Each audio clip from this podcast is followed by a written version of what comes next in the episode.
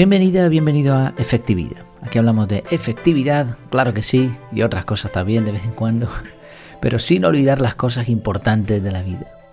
El episodio de hoy se titula Las cinco leyes básicas de la estupidez humana. ¿Te gustaría saber por qué el mundo va como va? Bueno, pues es fácil. Todo se resume a un único problema, la estupidez.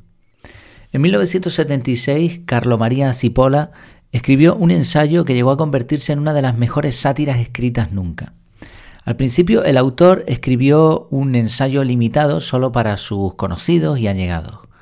Pero en 1988, dado el éxito que generó, decidió publicarlo. Y se tituló así, las cinco... Bueno, se, titula de otra forma, creo que lo tengo anotado por aquí, eh, en italiano, Allegro mano en troppo. Allegro mano en troppo y en español mm, se ha publicado como las cinco leyes de la estupidez humana. Vamos a examinarlo porque no, no tiene desperdicio. Según el autor, la gente estúpida es en realidad un conjunto de personas que ejercen más poder que la mafia, los militares o los políticos. Aunque no tienen reglamentación, están tremendamente coordinados gracias a una serie de comportamientos que él define en cinco leyes. La primera ley es Siempre e inevitablemente cualquiera de nosotros subestima el número de individuos estúpidos en circulación. Recuerda que, es una sátira todo, ¿vale? Según la ley, la probabilidad de que una persona dada sea estúpida es independiente de cualquier otra característica propia de dicha persona. Tercera ley.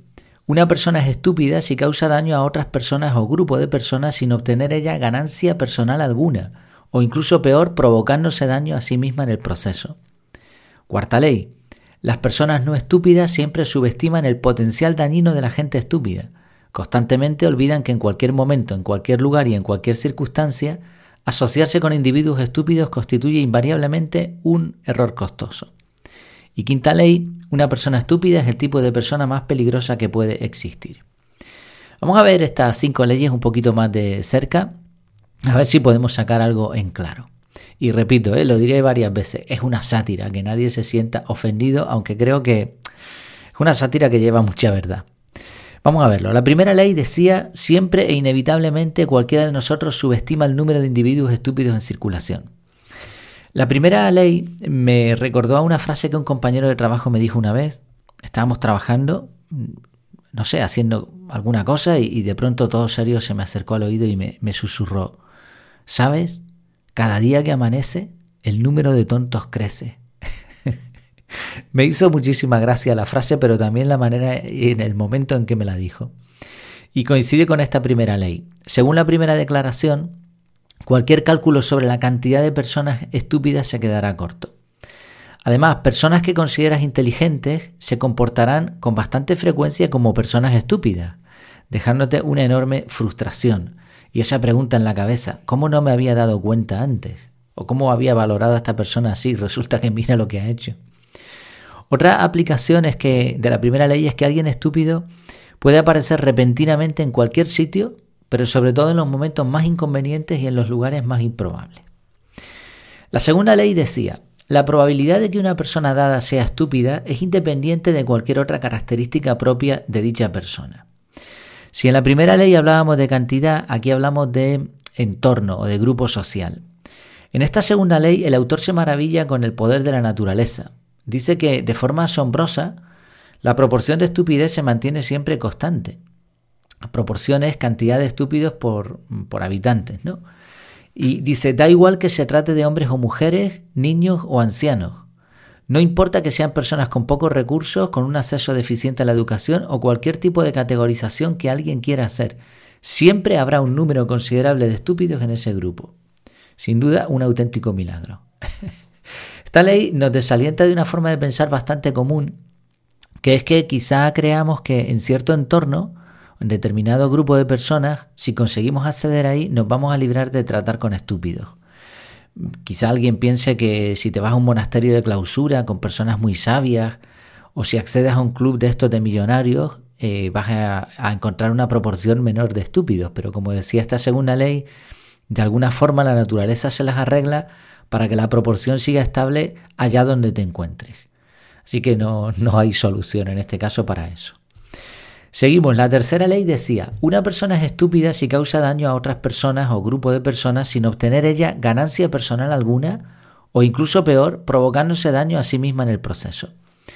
Esta tercera ley se le considera la ley de oro y quizás la parte más racional o, más práctica de, la sátira de, este autor. Él clasifica a las personas en cuatro tipos. El primero sería, bueno, el más numeroso evidentemente es el de los estúpidos, con diferencia. Y para clasificar estas, eh, cuatro tipos, estos cuatro tipos de personas, tiene un cuadrante. El cuadrante se basa en el perjuicio o beneficio propio o en el beneficio o perjuicio ajeno. Entonces, en el primer cuadro dejaré, bueno, he dejado lo que es el cuadro en, el artículo, en la página web, efectividad.es. En las notas del episodio lo, lo encuentras. El primer grupo serían los inteligentes que benefician a los demás y a sí mismos. Este es el grupo minoritario. Segundo grupo son los incautos, también llamados desgraciados, que benefician a los demás y se perjudican a sí mismos. El tercer grupo son los estúpidos, el grupo mayoritario, que perjudican a los demás y a sí mismos. Y el cuarto grupo son los malvados, o también llamados bandidos, que perjudican a los demás y se benefician a sí mismos. Bien, es interesante este esquema porque primero uno se pregunta si se puede escapar de la estupidez de alguna manera, porque estamos rodeados, dando por supuesto que nosotros no lo somos. Pero realmente cualquiera de los cuatro comportamientos es estúpido. Podríamos pensar que el grupo de los inteligentes que busca beneficio ajeno y beneficio propio es el grupo que se salva de esta estupidez, pero en, el fondo está rodeado, por un lado, y en segundo lugar es una soberana tontería buscar el beneficio común, según la sátira. ¿eh? Eh, dicho de forma más simple, tonto el último. Y ojo, cualquiera de, las personas que están en estos cuadrantes puede pasar rápidamente a la zona de la estupidez. Y es interesante también otro punto, bueno, lo, menciono después, lo menciono después en vez de aquí. Seguimos con la cuarta ley. Las personas no estúpidas siempre subestiman el potencial dañino de la gente estúpida.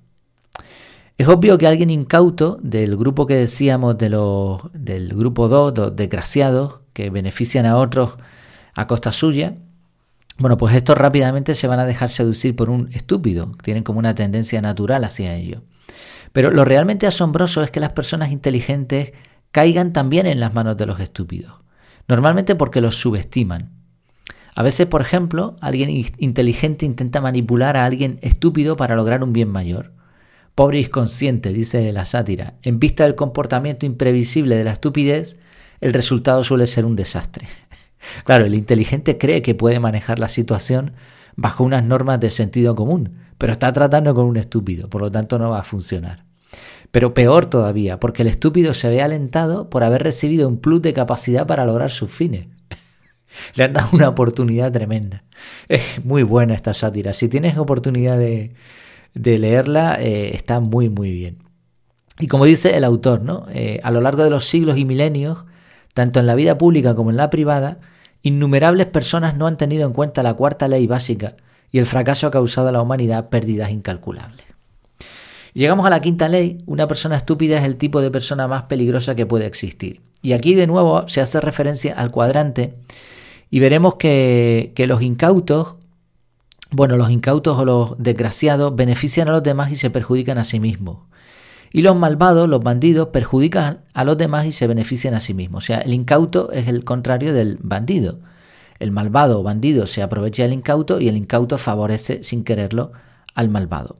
Así lo que explica esta quinta ley es que mm, al final las acciones del bandido y del incauto no modifican el bienestar del conjunto de la sociedad porque son simplemente transferencias, en muchos casos económicas. Pero a diferencia del inteligente, que no puede cambiar mucho porque está rodeado de estúpidos, el estúpido sí que cambia la situación, a peor, porque no solo perjudica a los demás, sino a sí mismo.